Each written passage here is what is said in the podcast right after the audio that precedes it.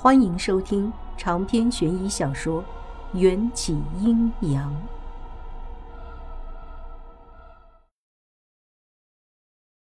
眼前同时出现了三个岔道，让我乱了方寸。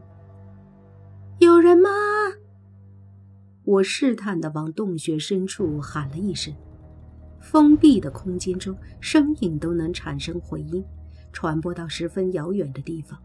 我确定，要是这个洞穴里还有活人，他们一定能听见我的喊声。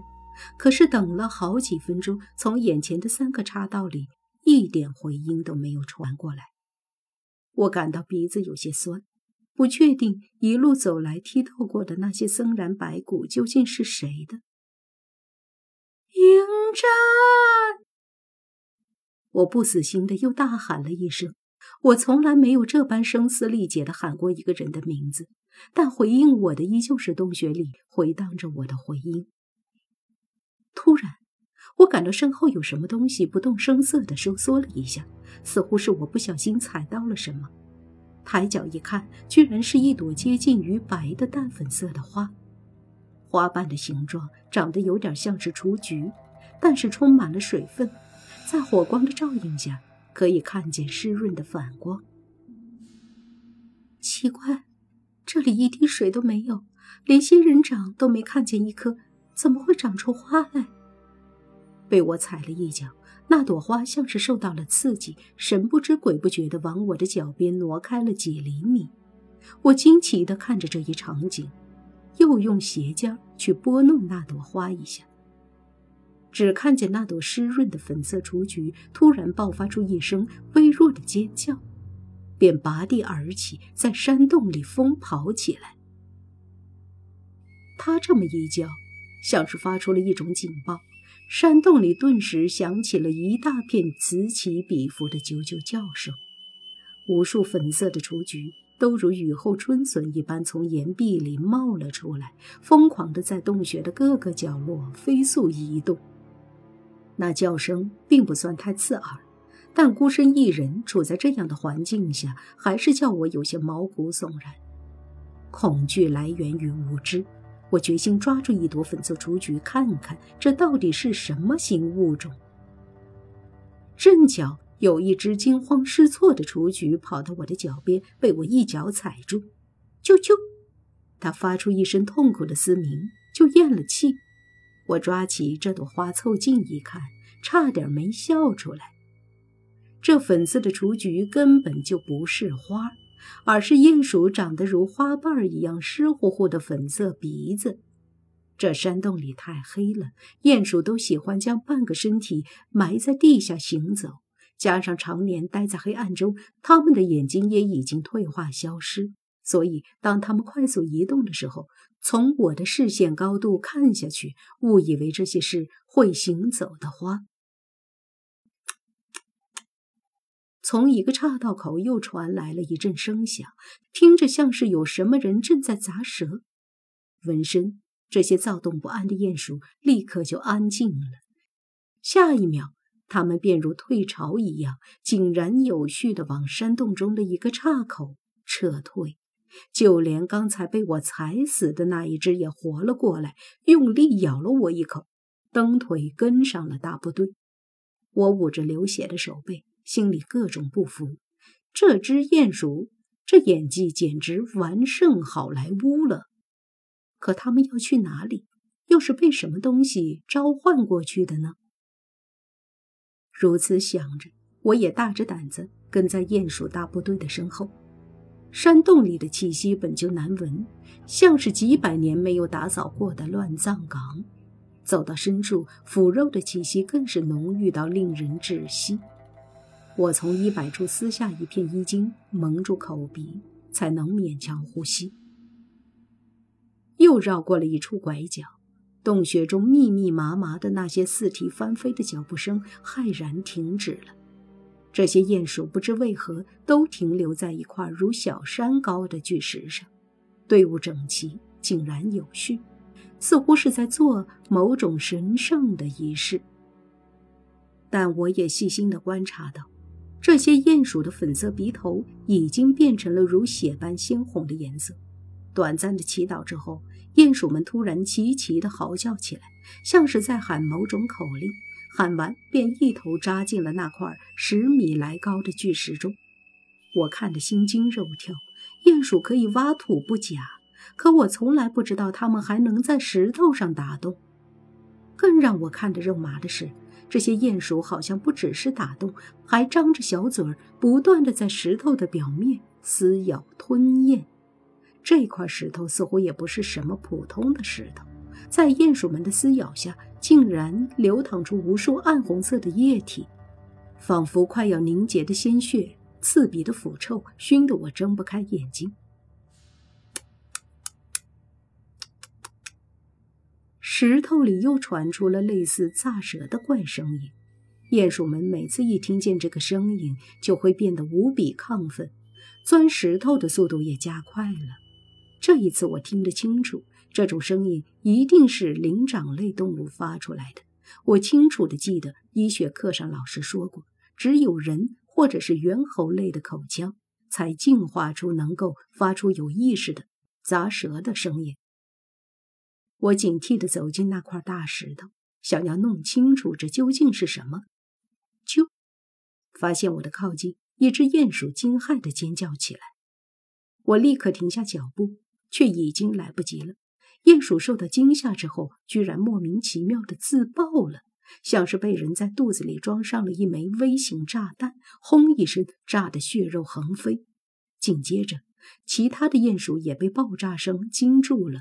洞穴里安静了短暂的两秒之后，覆盖在巨石上的鼹鼠竟然一个接着一个的发生爆炸。他们的血肉被炸到天上，如血雨一般的洒落，山洞里无处可躲。害我也被这些烂肉淋得满身是血。饶是我心理素质再好，都忍不住扶着墙吐了一地。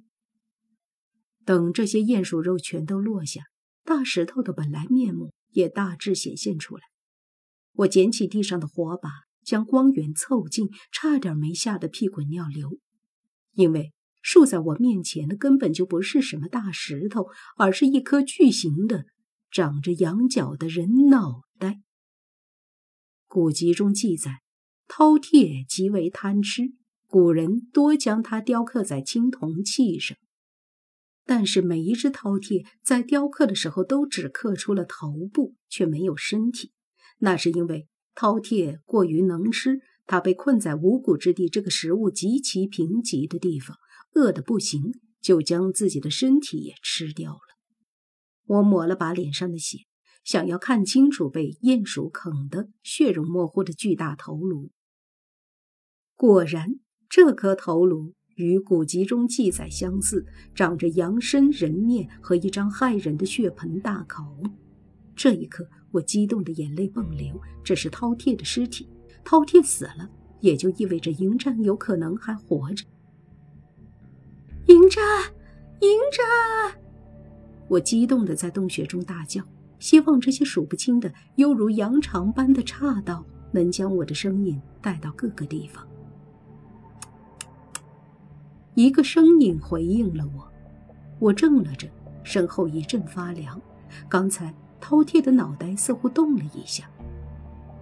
诡异的声音如魔鬼的低语，触动了我全身的神经，让我每一根汗毛都紧张地竖了起来。我慢慢地扭过头。眼角的余光里，身后那只庞大头颅的嘴巴像是被上了发条一样，缓慢地张开。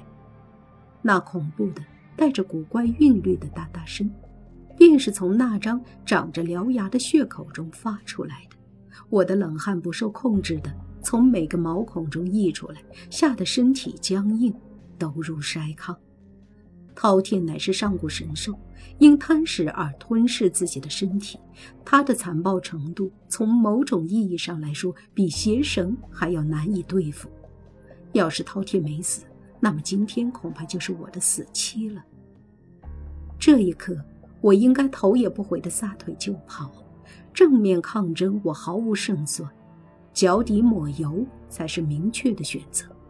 可偏偏我已经吓成了木头人，心里急得要死，双脚却像是被灌了铅，沉得动不了。饕餮炸舌的声音越来越响了，每一个音节都如催命一般的折磨着我的耳膜。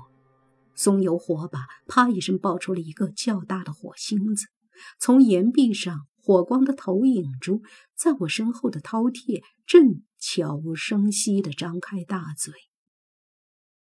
影子里，他的牙长得好似杀猪用的砍刀，又好似地狱中的惩罚杀生者的刀山。一口阴凉的气体从饕餮的口中吐了出来，很轻。却吹得我头发都不由控制地翘了起来。这不是夸张，下一刻可能真的就要轮到我翘辫子。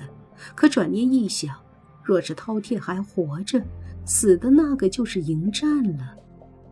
迎战若是不在了，我也应该去陪他，不能同年同月生，但求同音同血死。很神奇的，想到了迎战，我反倒淡定了。驱走了恐惧。哼，我还是来晚了。我扯出了一抹笑，嘴角品尝到一口苦涩。我真是个笨蛋啊！白来了秦朝一场，非但没有创造出好的结局，反而还害得迎战陨落在这样一个鸟不拉屎、鸡不生蛋的鬼地方。松油火把从我的手中滑落，滚到了地上。火光换了个角度，将岩壁上的头颅影子拉扯得更加庞大。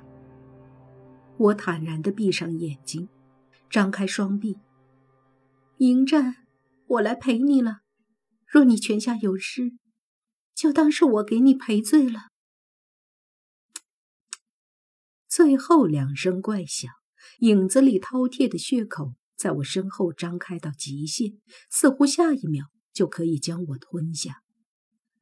爱上一个人只需要一秒，死在这里应该也只需要一秒。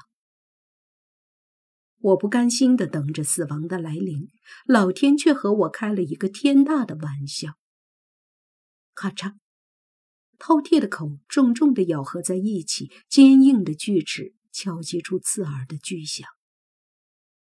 可我没有断头，也没有断手。我完好无损，一双温暖有力的臂弯毫无预兆的从身后圈住了我，将我牢牢抱在怀中。两片温热的唇落在我冰冷的耳垂上，轻轻哈着气。刚才的话再说一遍。